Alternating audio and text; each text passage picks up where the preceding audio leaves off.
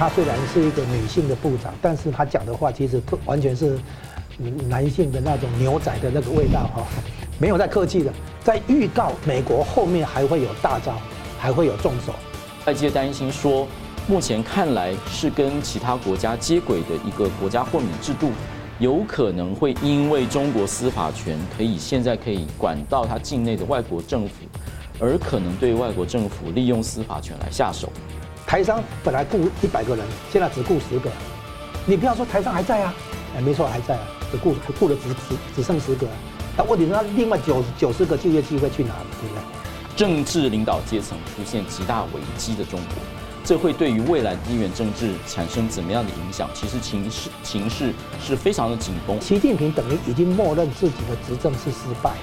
然后执政的正当性出现问题，所以现在必须全方位维稳。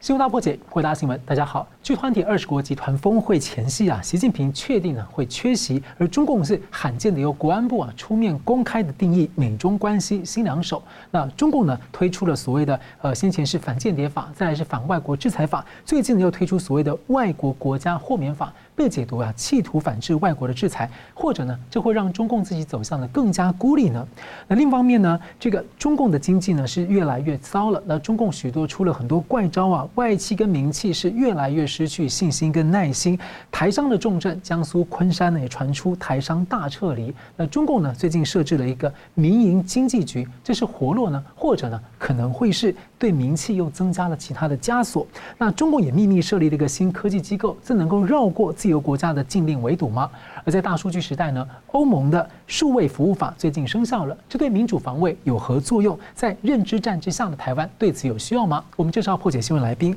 资深政经评论家吴家龙老师。啊，主持人好，宋老师好，各位观众大家好。台湾制宪基金会董事、国际法学者宋承恩老师。同学好，江龙老师好，大家好。欢迎两位啊！在 G20 前夕呢，是美国商务部长访问中国之后，他重申在国家安全上呢是不会退让，而中方呢对美方有各种的相关的制裁手段呢是心知肚明。那接着呢，中共是公开定义说，美国的两手策略啊，从老两手接触和遏制，走到了新两手竞争和管控竞争，还说美方未来会有更多的肃杀手段。而引起关注的是呢，这番表态呢是来自中共的。国安部，而不是中共的外交部，所以我们先请问一下宋老师怎么解读？非常有意思啊，是国安部的微信发的一篇，主动发一篇这个文章，指控美国说还在玩两手策略。那美国最近一直派非常高层次的官员访中国啊，表达他的善意，表达他说要管控两国的彼此的关系，并且呢，非常的清楚的跟中国表示说，没有要削弱中国，没有要围堵中国，也没有要脱钩，而是希望双方能够管控他们彼此的竞争跟冲突。那么没想到呢，商务部长前早在才走，然后国国安部的微信就发说，美国这一些啊，全部都是两手策略。那什么叫做，而且叫做一个名词叫做新两手。美国的老两手呢，是过去呢？是要跟中国接触 engagement，然后呢？目前是要遏制，觉得中国呢？会崛起，所以要遏制它。那什么叫做新两手呢？新两手就是说，美国跟中国之间在竞争，而且呢？是在管控竞争。这两手其实都是美国想要遏制中国，或是想要跟中国来竞争所说的两手策略。所以一边是放硬，一边是放软。所以呢，所谓放硬的部分呢，美国跟中国的竞争包括几个部分，包括经济上面要脱钩，政治上面拉帮结派，安全层次威吓、威慑、围堵中国，舆论层面抹黑、贬低中国，规则层面约束、锁定中国，这是竞争的层面。那什么叫做管制竞争呢？就是放软。比如说派高官来啊，放话给中国混合的信号，让他难以判断美国真正的意图是什么。然后呢，去做透过自我克制安抚中国的情绪，或是预留对话空间，试图呢去这个呃跟中国去做一些影响力，就 maneuver。那么这些呢说是管制竞争，所以呢美帝是邪恶的，两手策略都是为了抑制中国。然后文章中间说呢。中国绝不会因为美国的几句漂亮话就放松警惕，美国的遏制打压只会让中国越战越勇。要真正实现从大利岛叫旧金山，美国需要拿出足够的诚意。哇，国安部写了那么一大篇。对，怎么这样子？呃，要怎么样才是足够的诚意呢？呃，这么多的高官，从布林肯到这个商务部长都到中国来，释出这么多的善意，释出了呃彼此之间的这个 guardrails 围围栏护栏，然后红线，然后彼此之间把误判的这个机会降低，建立沟通的管道，还不够诚意吗？那为什么是这样子讲事情？哈？这边其实凸显了几件事。第一件事是中国怎么样看现在的美中的关系？他认为说美国是一个恶意的，想要来遏制中国，也就是说，呃，万恶的美帝是在对付中国的。那么，不管他是用来硬的一手或来软的一手，其实目的都是为了打压中国。这是他第一个啊，把人家的这个动机把它假设是一个恶意的。第二个，这个名词实在很让人啊觉得很足堪玩味。因为两手策略其实是共产党向来的招数哈，一边谈判一边打，然后呢打不打硬的来不了就来软的，然后软的只是为了要争取空间，然后最后来硬的，然后最后的目的就是统战他，就把敌人给克服。那么自己玩两手呢，却现在却指控美帝来玩两手。那么自己呃经常是要去颠覆别人的政权，却去啊觉得现在是别人要来围堵他，要一切做的事情都是为了压抑他。所以自己所做的事投射在对于敌人的这个 image，对于对敌人的印象的描绘上面，所以自己玩两手，叫别人说是玩两手。第三件事情是显现中国里头有极深的不安全感。为什么从中国的各种的这个传媒，或是这次是官方的这个啊呃微信号面出来的，中国描绘的世界观是所有的人都在跟他为敌。所有人都在不怀好意要来打压他，所有人背后，即使是笑脸迎人，背后都有啊令人要去警戒的动机，大家都要提防。然后从对外提防到对内，等一下我们会讲到对人的间谍法，对于外国的制裁的反制等等。所以描绘出来的世界是一个惶惶不安，觉得周围都是敌人，而且敌人都相当的啊有心机，相当的厉害。大家要提防，大家要谨慎，所以这是第三点，内部显示一个非常非常强的不安全感跟惶惶不安。第四个是，其实他有对自己人民一种规训的意义，也就是说，大家不要以为，大家不要误信美国的笑脸攻势，美国的笑脸攻势背后其实是啊不怀好意，是在玩两手策略，即使是表面上的管控情绪，一个非常中立平白的话。大白话，没有什么呃额外的弦外之音，也硬要说不会因为这几句漂亮话就轻易的上钩，所以呢，从政府机构到人民都不可以上美国的当，因此呢，美中是一定会竞争下去，所以对内是制造敌人，把敌人描绘得越艰险越阴谋。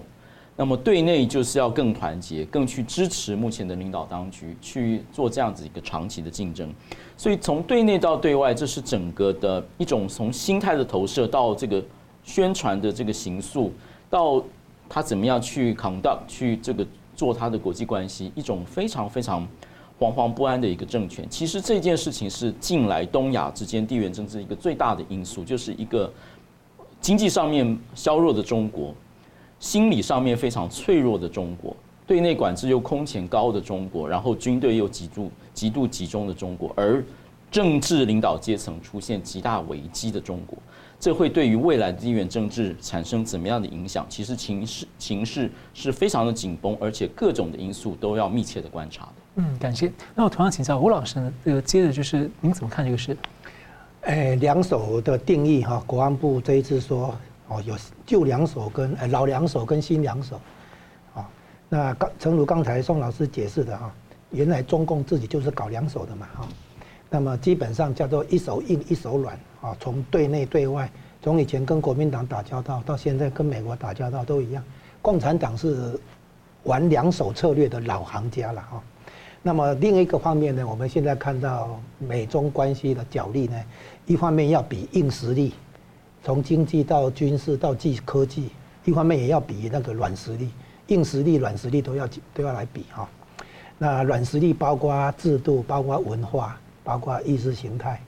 包括这个组织上的弹性，能够做创新哈，能够推动很多制度变革等等。那中美两国的大国博弈的话，绝对不是只是在那边比说谁的航空母舰比较多，谁的飞弹比较多。好，那硬实力比完比软实力，现在看到的是，在中国这边，习近平这边出现路线的一个大转折。改革开放的前二十年，是以经济建设为中心，这是邓小平定下来的论调。现在到了习近平，尤其是第三任开始，是以国家安全为中心，所以他的路线在悄悄的转换。好，那么国安的考虑、国家安全的考虑，哈，升上来的，那个凌驾在经济的考虑之上。哦，原来是以经济建设来给执政的正当性那个打基础。现在变成说国家安全的考虑啊最优先，那么对内的话做控制、做社会监控，然后也包括最新从之前的极端风控疫情之下啊，到现在的所谓的抓间谍，其实这些都是在做社会监控，然后对也包括将来那个数位货币、电子货币，这个都是数位监控、对内监控，然后对外的话呢，战狼外交加上间谍啊。那么这些都是中共原来在做的事情啊，国安部原来在做对内对外有这样的一个那个工作内容。看起来好像已经把他的这个目前的问题甩锅给美国，然后呢来合理化他对内的很多奇怪的这种举措。但是美好的愿望嘛，啊，然后呢，现在我们看到的就是美国这边呢，雷蒙多来之前哈，你看到那个五月份下旬是中央情报局局长伯恩斯来，六六月份的话是国务卿布林肯来。七月份的话，财政部长来，还有气候特使来，嗯，诶，穿插一个基辛格哈，然后呢，八月份的话，商务部长来，那么陆陆续续这些一连串的部长级会议，美方都没有预期要。取得任何具体成果或者重大突破没有哈？当当然也没有联合声明、联合记者会，甚至于当然也没有协议要要要谈哦。那可是他还是来，所以我之前在这个节目上把它形容为是来做公关的嘛哈。来，他说缓和双边紧张气氛哦，这样子嘛啊，这样讲也也合理。可是问题是，这个意思表示说美国后面会有很硬的很，就是后面会有大招狠招。嗯，那现在先来跟你诶。那个拥抱一下哈，那拥抱完之后，后面有大招，你也不要太生气哈，是这个意思。那联盟都来出发之前说不会让步，来了之后照样强硬，现在回去以后一样要限制的，要禁禁止的啊，后面还有啊，所以呢，现在看起来美国在基本立场上完全没有任何任何那个修改或让步。那国安部等于是替中共出来说，告诉美国说。你在玩什么？我懂了，我看懂了哈，我知道你想干什么哈。可是呢，国安部一定还没有充分估计到美国后面的重手。好，那我们先讲一下，我们再讲一下国安部这个表现哈，就是说他这个第一个，我把他行为形容为谈判前的叫价喊价，啊，要美国表现诚意，意思就是说你跟我的加的那些限制，从晶片到诶什么超级电脑、量子运算、人脸辨识。一大堆的限制，对不对哈？你是不是要表示一下诚意啊？关税你是不是要表现一下，对不对？所以意思就是是要美国退让啊。那这是一个叫做表现诚意。那这个什么叫表现诚意呢？就是如果后面他有强硬的回应的话，对美国有强硬的回应的话，等于是铺路铺路。比如说习近平到时候说你没有诚意啊，所以我取消去旧金山，旧金山的 APEC 我不去了啊。就就是说。为后面可能的强硬啊喊价啊，这第一。然后呢，如果后面强硬的话，他有台阶下啊。对了，你没有诚意嘛，对不对？我干嘛跟你谈哦？类似这样。但是国安部的话，等于是，但问题就在于说，你刚才也可能也提到了，就是为什么这个不是外交部出来？所以现在很明显，习近平这边的话，他已已经不搞经济建设，然后他现在也不搞什么，也不也不靠也不靠外交部来处理涉外的事情。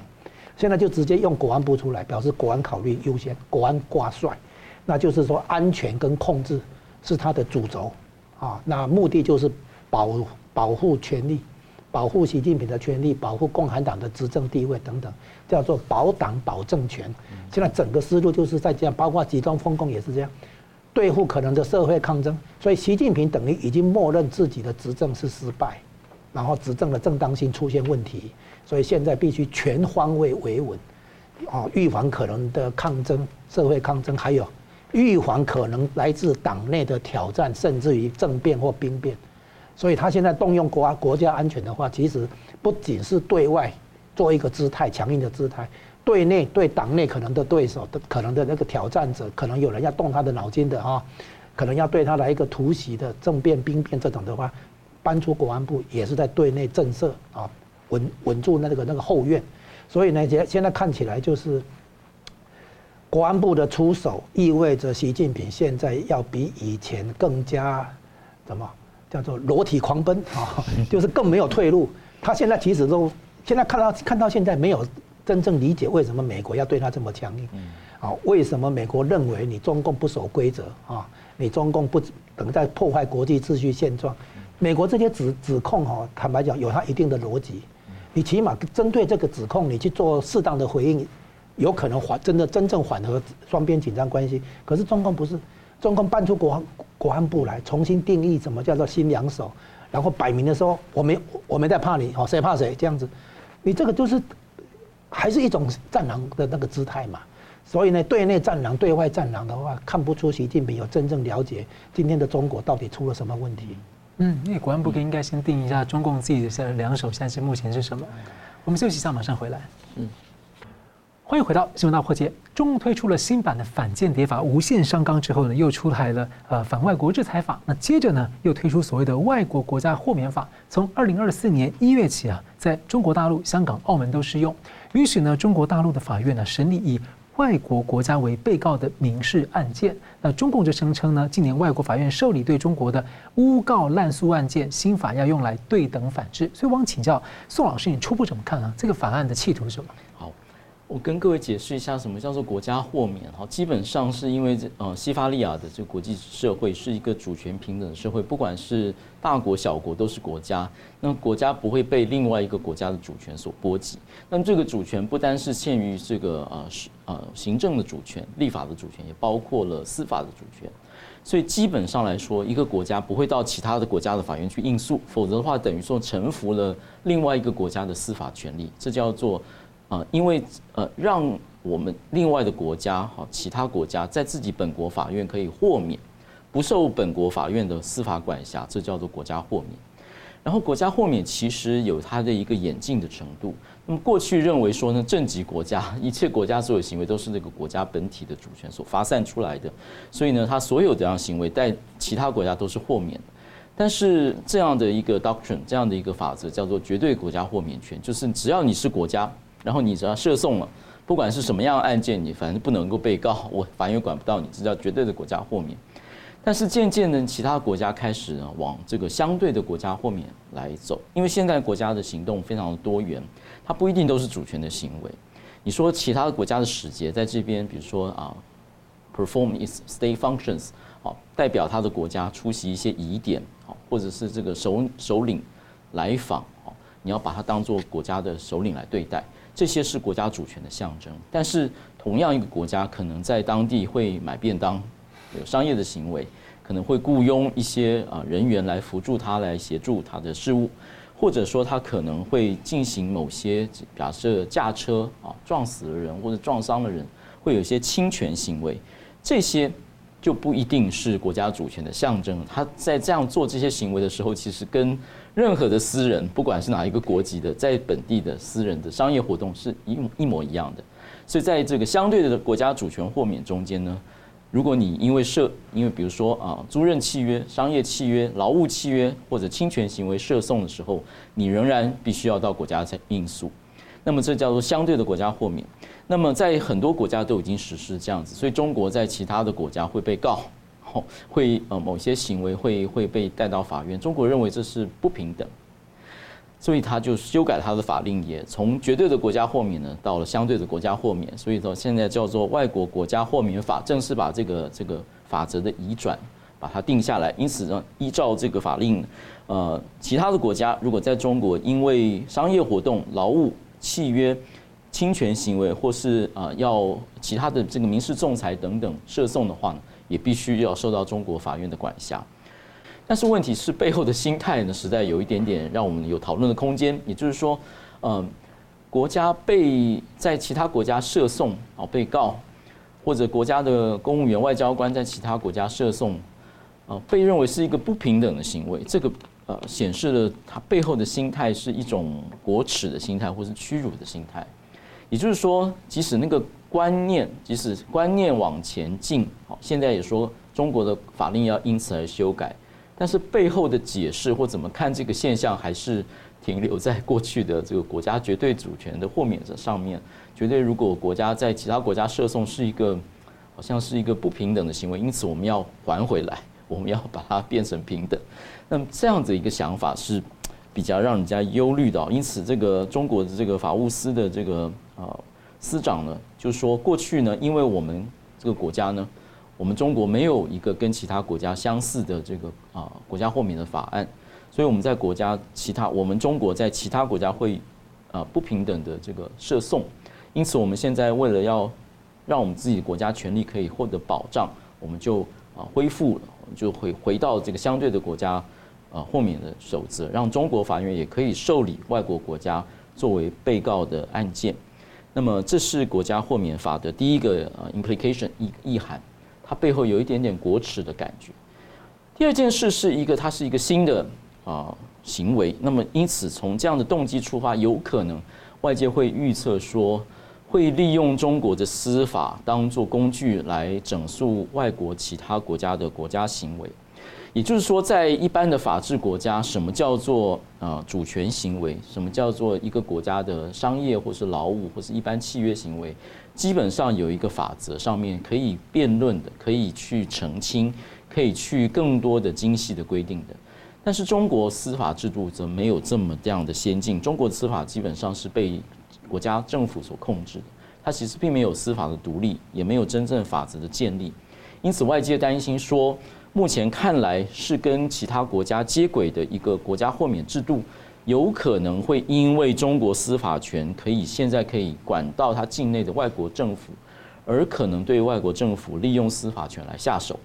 例如说，对于某些事件，可能是认为说是国家主权的行为，比如说关于使馆的财产的处分，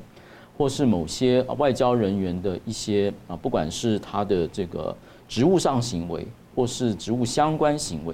有可能会被认为说，哎，照我们现在的这个外国国家豁免法，你不再能够不受司法管辖，因此呢，对你起诉，或是说对你进行审判，然后外国认为说提出交涉的时候，认为说依照国际法则，这应该豁免的时候，就依以他新的法令。来说，我们我已经取消了。那至于说什么叫做相对的国家豁免，或什么叫做绝对国家豁免之间的界限，他可能用模糊的处理，或是用他的这个权力来请嘎，然后针对外国政府下手。因此，在中国的这种压制性的法治以及司法制度之下，仍然会引起一些其他国家的担忧。是，就是刚刚说各国其实是鼓励引渡、互相签引渡条约的，但是呢？这个要跟中共的话，大家就很小心。那香港被中共拿下之后，大家就变成被迫去取消或中断跟香港之间的。其实这件事不能完全怪外国，因为有有一些中国的行为其实是自己要给个交代。比如说，他认为孟晚舟在这个加拿大应美国司法部的这个起诉，然后加拿大他呃扣押他，并且想要引渡给美国。中共的回应就是去扣押两个加拿大人。嗯。然后用一些莫须有的罪名说 two Michaels 两个 Michaels 就啊关押关押到孟晚舟获释为准，这样做法就是明显就跟法治的观念有点不太相似。你可以用外交交涉，别人侵害你权利，你可以你可以用交涉方法，你用人质的方法把别人的这个国民也压起来，这是中国的作为。所以担心的是这种 practice 这样这样的实践，或是这样子来看司法。是让人担心的。哎，中共对待那个一些商人的时候，他商业活动，他的也可以有变出很多很多的这个，有可能会不让你出境，然后要你履行某些契约，或是吐出钱来。嗯，是。好，我们接着看到这美国商务部长雷蒙多啊，八月二十七到三十号访问中国，谈到了美国企业认为中国大陆不可投资啊，而中共许多的举措呢，让美国企业正失去耐心。那他也重申了不会卖。给中国这个先进的晶片，借此呢不让中共去增加它的军力，而重申美国的每一笔对中国的高科技投资，美方都要审查。而另一方面呢，中方的习近平九月二号在服贸会啊说，所谓改革开放四十五周年要坚持推进高水准对外开放，推进所谓中国式现代化。啊，中共发改委呢四日呢就设置一个民营经济管理局，而且中共还传出秘密成立一个中央科学技术委员会。外媒披露啊，中共还打算要推出三千亿人民币的新基金，好来做半导体的设备业。那请教吴老师啊，你怎么看这个中共最新的这几招？哎，这个是怎么讲？就是做一个样子的哈，摆出一个样子来。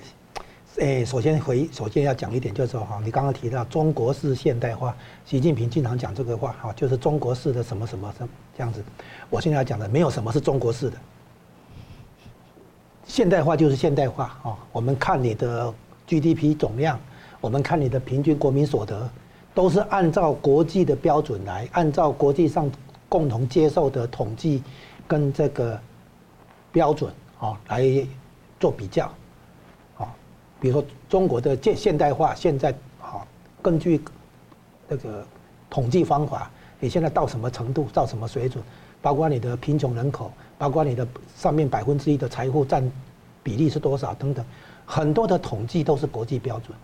啊，没有什么中国式不中国式啊，所以呢，这个中国应该努力的是去符合国际标准，按照国际标准来跟其他国家做比较，你的现代化成为是一个被国际认可、被国际上可以来做比较的一种成成果。啊，而不是说宣宣称都你有特有什么特殊的本事去走出中国式现代化啊，没有这种事情。然后再来，我们看到雷雷蒙多商务部长啊，就像你刚才提到，他说美国企业的忍耐心啊已经快没了啊。然后呢，这个美国企业认为中国的越来越不可投资啊。这个在讲什么？这在讲一件事情，就是中国的经商环境在恶化啊。那讲这个话，轻一点的话叫做给给警告，就说你要注意这个情况哈，要要想办法改善这个情况。重一点的话是在给最后通牒，啊，所以她虽然是一个女性的部长，但是她讲的话其实完全是男性的那种牛仔的那个味道哈，没有在客气的，出话好这样子。那所以呢，她这样在预告商务部长的这个谈话啊。虽然后面逼出你刚刚提到的中共成立的民营经济管理局跟中央科学技术委员会这个，好，可是雷蒙多的这个等于这这样的一个强硬立场，在预告美国后面还会有大招，还会有重手，哦，包括就是因为后面还有更狠的要出来，所以现在港一连串派几个部长级会谈，哦，来号称增加交流，缓和紧张气氛。为什么？因为后面有更紧张的东西出来。那请问你？接下来是什么时段？你自己仔细想一想，四个字叫做台湾大选。嗯，美国现在从九月开始，九月、十月一定会密集出手，啊，因为会影响台湾的大选，朝着对美国来讲，美国所乐见的方向来发展。那这个不那个手法呢，就是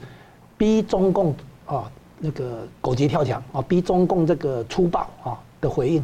让大家看出来，原来中共是是一个坏蛋啊，是这个意思。不可能就让台湾的一个朝野的这个候选人呢，都能在美中关系或者说这个这个一些路线上面呢，能够跟中共保持一定距离。啊、你看，你看上一次嘛，上一次台湾选民进去投票的时候，脑当脑脑脑脑海里的画面是什么？香港反送中嘛，对不对？看到那个画面，你你票怎么投，你就就你就知道了嘛，哈。然后现在呢，接下来很可能，比如说我举个例子啊，众议院议长。麦卡锡如果来台北访问呢，那中共是不是要跳要跳起来，要凶巴巴的，对不对？啊，或者甚至于那个来个飞机擦撞啊，还是军舰擦撞啊，干什么，对不对？好，所以呢，我是说，美国后面那个好了，我预告一下，美国这一这一次要出的大招哈，应该是在联合国，就是那个重新解释二七五八号决议案，说那个是处理中国代表权，不涉及台湾，就是呼应英国国会的那个动作啊。那个动作一搞出来的话，中共肯定跳起来啊，然后跳起来以后就凶巴巴，对不对？凶巴巴以后，然后美国就一摊嘛，你看，你看，他就是这么样子。那台湾选民当然就看懂了嘛，哇塞，对对方那么凶，对不对？是这个意思。好，现在那个民营那个民营经济，然后呢，民营经济管理局跟中央科学技术委员会这个哈是这样子。首先，你对于，你看我们以以我们的了解的情况，我们经济部底下有中小企业处嘛，哈。我们经济部里面也有管那个国营事业的嘛，单哦单单位嘛哈，所以呢，你经济本来经济部本来就是为企业哈、为产业等等来来服务嘛，那么你现在设一个民营经济管理局，那个民营企业家在问的一个问题是：你是要来服务民营企业，还是要来看管民营企业的嘛？嗯，那照理说，你现在应该是照理说，我我猜想啊，他那个中共里面的财经官僚应该是成立这个东西，号称要来服务民营企业，是要让民营企业安心放心，然后你们呢赶快投增加投资，增加雇佣，哦，是要希望经济好转嘛？啊，可是呢，民营企业发现了不行了，你这个事是要来对付我的，你大概是准备让我这个的更多的那个压力跟包袱啊，所以呢，他现在因为没有可信度，对内对外都失去可信度。人家不信任你啊，对你的那个措施没有信心，所以你现在搞一个民营经济管理局的话，说不定是把民营企业吓跑。因为全世界都是民营经济是基本，那个国营经济才是一个不是特别的特。全世界所有的经济部都是为民营企业工作的嘛，那不用讲了。是，他经济部不用加一个民营经济部嘛，对不对？那本来就是这样。然后你现在搞一个民营经济管理局，管理两个字，你就。民营经济局就算了，还加个管理，被中共管的都越管越糟。那你本来你本意可能是想服务民营企业，让民营企业安心，增加投资，增加雇佣，对不对？可是民营企业看到管理两个字就就就就就吓到了嘛，哈，啊，所以呢，很可能就适得其反。至于这个秘密的成立的机构科技委员会的话，哦，要搞半导体这些的话，哈，其实不止半导体，就是说将来超级电脑，哦，高速运算。人工智慧、人脸辨识啊，可能还有那个量子啊这些东西，反正很多高新技术啊。中共其实本来就是用国家力量来推动研发了哈，但是这个东西没有用，为什么？你你你一定了解，最新的技术以及它的商业应用，绝对是民营企业家搞出来的。民营企业搞出来，你你全世界各国没有哪个国营企业去搞这个啊？那即便在美国，连军火生产都给民营企业啊。什么波音啊，什么雷神啊，那些都都都都民营企业啊，所以呢，中共老是要用国家、用那个国营企业等等来做一些事情，做一些本来应该民营企业做的事情，没有用。更何况晶片这个产业哈很特别，它把整个环节从晶上面的晶片设计、软件到中间的化学材料，到那个代工制造、封装测试，它整个产业供应链很长。然后呢，每一个供应链呢，由不同的国家来介入，来发展出它的竞争优势。最后，美国整整个串起来。你看，荷兰是做的那个设备光科技，日本做特殊化学材料啊。然后呢，美国自己还有那个半导体生产设备、设备供应商，还有软件等等。然后最后，台湾这边来完成那个代工制造跟封装测试。整个产业链是美国在串导，你中国如何每一个关卡都能够突破吗？不可能。所以他花这个钱的话，又变成圈钱的一个机会，一定会有很多红二代、官二代成立半导体公司，要来申请这个补助，就跟上次玩的一样嘛。就共党的那个机制就是这个样子。对，圈钱哦，到最后你你不可能真的去搞出这个晶片的，不可能嘛啊啊！然后你你你硬要把钱拨下来，其实叫自己人赶快去成立公司来借这个补助款，哦，可能就是一个王朝末期现象，就是这个。虽然够鲜明 哈，就是 就是赶能捞赶快捞了，意思就是说王朝末期现象，这不可能做到的事情，你拨这个几百亿美元干什么？就是给给自己人有捞钱的机会。嗯，感谢，我们休息一下，马上回来。欢迎回到新闻大破解。拜登呢形容中国的经济啊，就像是一个这个定时炸弹呢。那目前呢，像珠三角的东莞的情况，这个很多的台商呢都撤离了。另外一方面也传出啊，在江苏省的。台商重镇昆山呢，台商已经撤离达到三分之一。那中共呢，北京当局呢就否认了。不过呢，香港南华早报呢一日就报道说，台商出走昆山是不争的事实啊。那另外呢，还传出台湾到中国大陆投资有六大行业的主要它的获利呢已经惨跌了百分之九十，甚至还有台商啊被逼流亡在街头，由台湾政府来协助他们回家。所以我请教吴老师，你怎么看啊？台商目前出走的情况，跟他未来的一个你的观察？首先，我们要看的是说，你如果再从中国大陆你要出走，你怎么出走？嗯，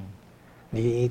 这个公然大声的嚷嚷的说你要你要出走吗？当然不是嘛，一定是你说没有没有没有我没有出走，对不对哈？然后想办法私底下啊，这个这个五鬼搬运出走嘛。然后外资管管得很紧啊，对呀，你当你怎么会说大大声的说我要出走了，我不行了？当然不是这样了哈。好，所以台商的出走哈，你要从其他。侧面来印证啊，你不要只是看表面上，比如说台商本来雇一百个人，现在只雇十个，你不要说台商还在啊，哎，没错还在啊，只雇还雇了只只只剩十个，那问题是他另外九九十个就业机会去哪了，对不对？很多生产的那个线已经外移了嘛，哈，所以呢，在消逐渐消减，它还保留一部分设备，保留一部分的雇佣人员、就业人员，所以你说它在不在？它还在，但是呢，今非昔比嘛，啊，不能同日而语。那么还有一些台商是被逼流亡街头，叫台流，就是台湾人流流落街头，叫简称台流。然后呢，很多有一些情况是政府要台湾这边的政府要协助他回台湾，哈，那。总的来说是这样子，中共再重新应该要重应我说应该要重新认识台湾在改革开放过程中的角色。今天大陆能够从传统产业到科科技业，再到供应链，再到高新技术，其实很多的过程里面，你可以看到台湾这边的贡献或帮忙。然后你今天对台商的态度是怎样？好，你自己看。我我举一个例子哈，让大家了解共产党的一个操作心态哈，就是当初昆山在发展的时候，我们当时新竹市的一个副市长，姓林的副市长，好，好像叫街头小霸王，叫什么名字啊？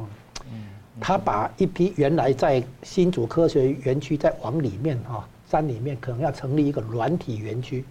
他把台湾的软体业者带到昆山去，然后呢，原来是这批人是要到哪里？因为昆山行政上属于苏州了哈，苏州另外有一个工业区叫苏州工业区，苏州工业区是谁在主持啊？是新加坡。嗯，新加坡在，因为新加坡会投资这个苏州工业园区哈，更早有一个故事，就是在蒋经国末期的时候，李光耀来台湾哈，跟蒋蒋经国商量说，中国大陆看起来是真的在走改革开放，所以呢，外面的这些哎这个华人社会哈也应该做一些调整。所以当初原来有一个协议，就是啊，台湾跟新加坡共同出资来经营海南岛，拿海南岛来做农业示范区，用农业再转成工业，用工业再再去发展后面，先农业再工业，好，整个发展过程要这样走。然后呢，结果发生一件事情，这个构想胎死腹中，我们就没有看到后续的报道。啊，元宵发生什么事呢？就是蒋经国突然去世。然后呢，新加坡李光耀就说，既然不能跟台湾来合作搞农业的啊，那么就另外搞一个办法，就是去开发苏州工业区。新加坡哈手把手教你怎么搞工业区啊，结果呢，中共就在昆山 copy 有样学样。哦，苏州工业区怎么做，他就在昆山怎么做。做完了之后，他还那个当地的那个党委书记啊，还跑来新竹科学园区，彻彻底底研究新竹科学园区是怎么成功的。哦，他都滚快烂手，啊，包括比如说土地只租不卖，啊，包括成立双语小学，让很多国外回来的工程师、专家，哦，可以很快的落那个落地，因为很多小孩在美国都是念英文的，就是回台湾要双语教学什么的，然后整个社区的话弄得很像美国的社区，很像戏谷那样子，台湾这些美港，他他们都知道，他都学去了，在昆山很把那个原来要去苏州工工业园区的。把他吸带到昆山去，新加坡说我是来帮你的，结果你这样搞我，嗯，这样你懂吗？哈，所以现在呢，你去看台商哈，对中国算是在产业方面给他引导，那香港呢是在贸易、在金融、在旅游、在服务业，最后在情报，因为香港是情报中心啊，不是它不只是金融中心，它也是情报中心，啊，然后呢给他给中国大陆引导帮忙，然后现在。中共呢，一旦自己站一旦实力起来以后，他就来修理香港，将来一样修理台湾一样。因为什么？因为他要摆出他老大哥的架势，土匪强盗的这个架势。所以呢，台商到现在就开始走过投资中国大陆的巅峰期，现在开始往下走，各行各业的话哈变得很惨，然后呢，这个获利急剧衰退，甚至于这个开始亏损，然后大幅度的亏损，最后只好出出走。所以现在台商的出走。啊，你如果不出走的话，就流亡街头，或或者去接那个低工资的那些这个初初级劳力工作了，那没有没有更好的机会嘛？哈，所以台商走是必然的。然后你硬要是说台商没有走，这个也没必要啊。所以我们现在看起来就是说，中共没有真正了解台商的作用，啊，他现在可能会利用一些台湾企业去拿美国的技术。台湾有一些半导体业者哈，美国是信得过的。可是这些台商的话去投资大陆的话，可能把一些技术转转过去给大陆哈。那这个东西美国要要堵起来，这个是技术禁运的破口，大家把这个封起来。所以韩国也一样，美国说我现在对中国有有技术上的限制，对不对？那盟友使用美国设备跟技术的盟友，包括台湾、包括韩国，甚至于日本，啊，一样也要配合美国这样的，就是要有一个一致性的行动。所以在技术的禁运方面的话，台湾不能成为破口。我估计这一点，美国迟早要来跟台湾谈，如何从台湾这边哈，美国的政策不是要支持中国发展晶片业，对不对？所以呢，很多相关的技术跟设备，甚至于人才，哦，不要再流到中国大陆去。那这样的情况下，台商也必须配合美国的这个全球一盘棋，哦，该撤的就撤，该走的就走，就这样。所以我与其说我说台台商从中国撤出，与其这么说，倒不如说。是台商在全球重新布局，啊，所以我们要看到说中国大陆的哈，它的劳动工资在上升，它的环保要求在升高，它的政策优惠消失，然后它的那个社会监管啊、人身安全问题等等很多啊，你会觉得已经今非昔比，整个中国大的那个经商环境啊，已经大不如以前，所以台商出走是很自然的现象，再加上美中关系在恶化。啊，对台台商来讲的话，也是必须离开。哦，离开以后不见得全部回台湾，有一部分是回台湾，但是呢，也有一部分去东南亚。但是将来不止东南亚，将来欧洲、美洲都会有台商的布局。所以呢，就会呼应到赖清德副总统提到的，就是新形式的日不落国，就是台商在全球各地都有设厂，对不对？都有投资，都有运作，啊变成说台商构成一个新形新形式的日日不落国。所以台商是全球重新布局，而不是说只专注于投资于中国大陆。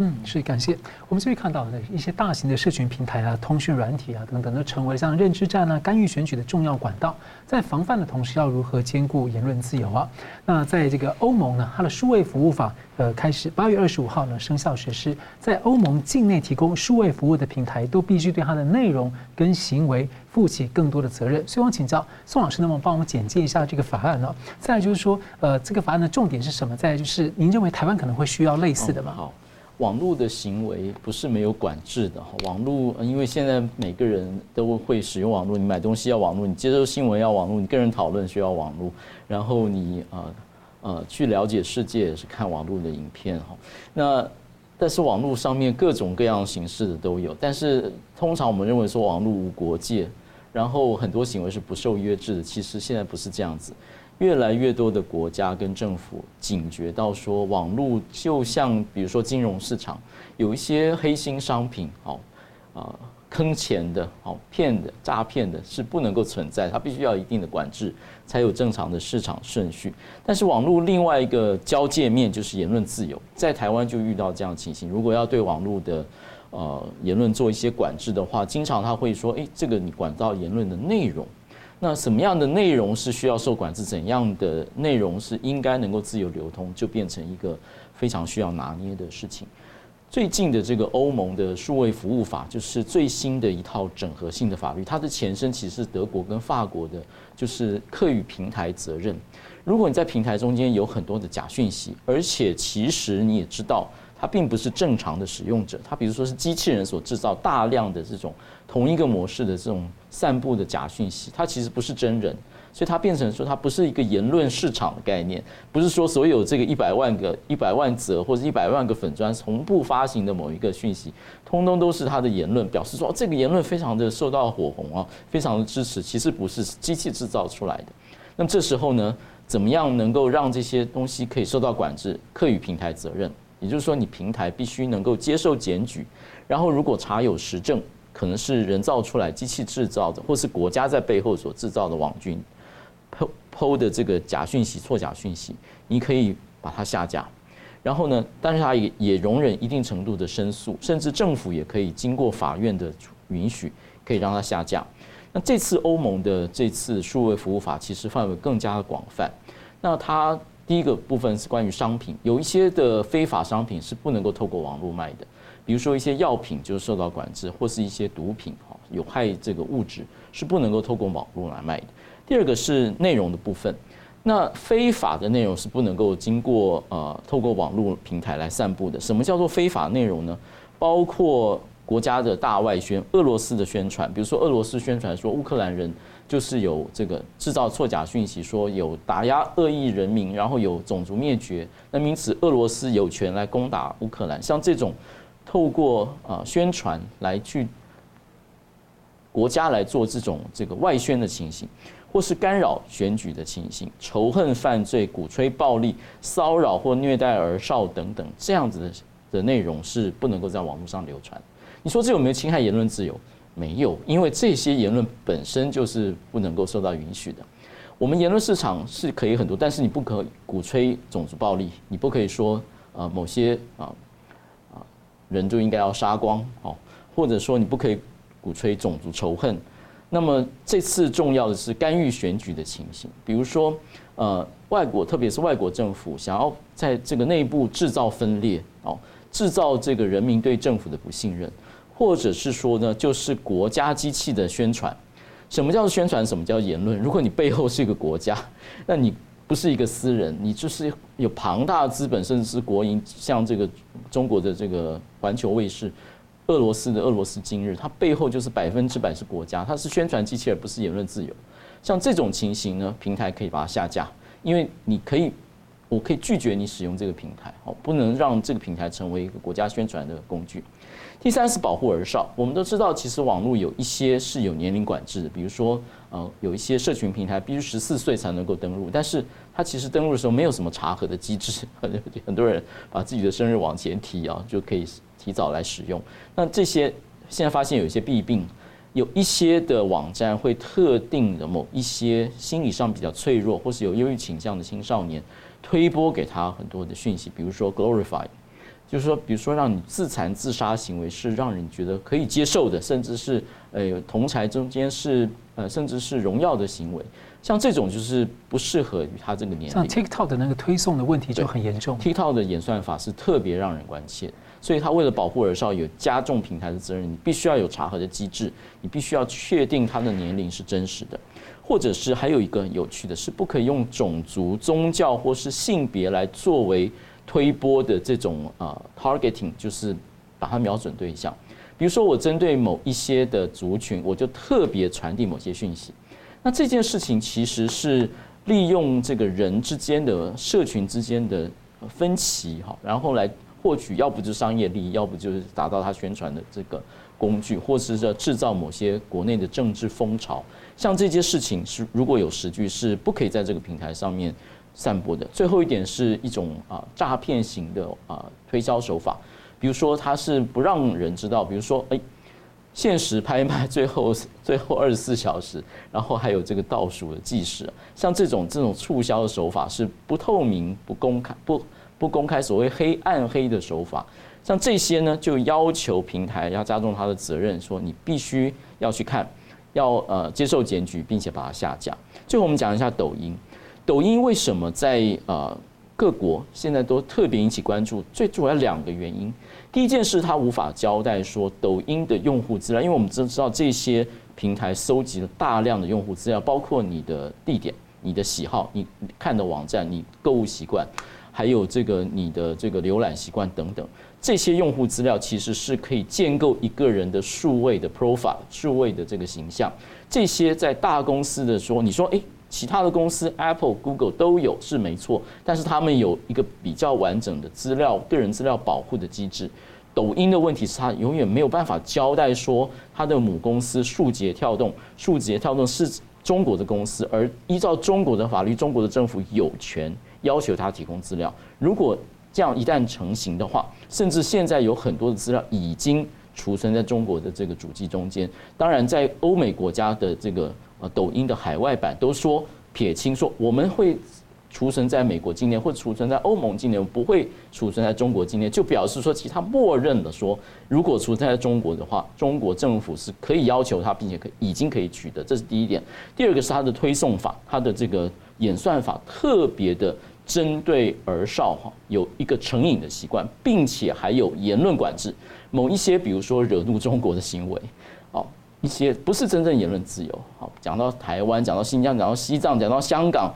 批评中国的，批评中国领导人会被下架。这是其实是一种言啊言论管制的输出。那么抖音没有办法处理这两个呢？会会呃一直没有办法去释疑，就是说现在各国至少是公务机关，特别是军队军情人员是不可以，他的手机是不可以装抖音的，因为你的整个的机机密的地点全部都会被中国政府知道，所以抖音是特别未来在这个不管是欧盟或是美国的数位管制中间，会仍然是一个非常非常关注的公司，受关注的公司。那你觉得说台湾如果要推动相关法案的话？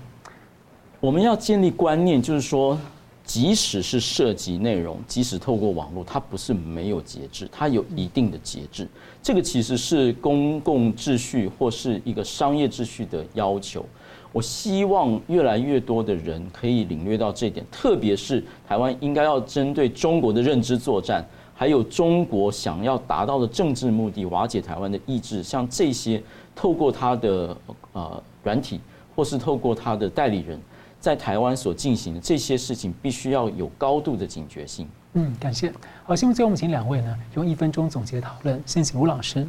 哎，我们今天看到的美国对中国的这个经济对策啊，在那个限制一些技术啊的贸易跟投资，那这是商务部长的业务嘛？哈，那这里这里可以看出来，美国在经济上啊限制中国的成成长空间，釜底抽薪。啊，希望那个改变中共的这种不守规则的哈破坏现状的这种行为，那么这样的一个方向呢，大方向是这样子，不会改，然后呢，而且只会持续加重。那台湾这边要了解这个国际大环境，啊，在一些技术上不要间接为中国企业来提供那个破口，啊，来帮他们绕过美国的那个限制或禁运，因为这样子的话，将来台湾自己会失信于美国。那台湾持续从先进国家取得技术跟市场，将来如果美中关系恢复和解，那包括台湾、韩国在内又可以去中国大陆投资的时候，台湾才有东西可以拿得出来。现在哈急急忙忙就要去那个帮中共解围的话，可能会适得其反。所以我们看到今天的国际局势，要重新把台湾啊算是在全球化当中重新布布局。将来台湾一样有能力，在新的阶段之下，啊，对中国大陆将来的发展做出贡献。宋老师，世界在变，其中一个大的角色就是中国。中国过去的崛起给人很多的幻象，认为说它的经济发展的模式是成功的，或者说呢，它是一个和平的势力。可是最近，特别是这十年来，越来越多人看清真相。我们华语的世界，各国都知道，各位都知道中国是玩什么样的手法，能够。啊，取得这样的一个表象上的经济融景，可是它的内里有很多的问题，其实我们也都知道。另外呢，但是西方世界就会比较后面才跟上来。另外一个是中国的所谓和平的意图，他到现在其实没有真正搞清楚说，其实不是美国跟欧洲或者西方国家是要对付中国或是压抑中国，其实没有的事情。其实一路上帮助中国最大，先是中资、港资、台资啊，还有这个其他国家，还然后就是美国。其实没有人要压抑中国，而是世界各国跟他讲的是，你的某些行为模式是有害的，是破坏国际秩序的，是要改变现状，这些是我们所不能容忍的。我们希望中国的领导人能够越来越多的看清楚自己的方向，然后并且真正跟国际能够接轨，让中国成为不但是一个有钱的经济大国，在行为上面也是一个走得出去、能够抬头挺胸的大国。嗯。感谢两位来宾的分析，感谢观众朋友的参与。新闻大破解每周一、三、五再见。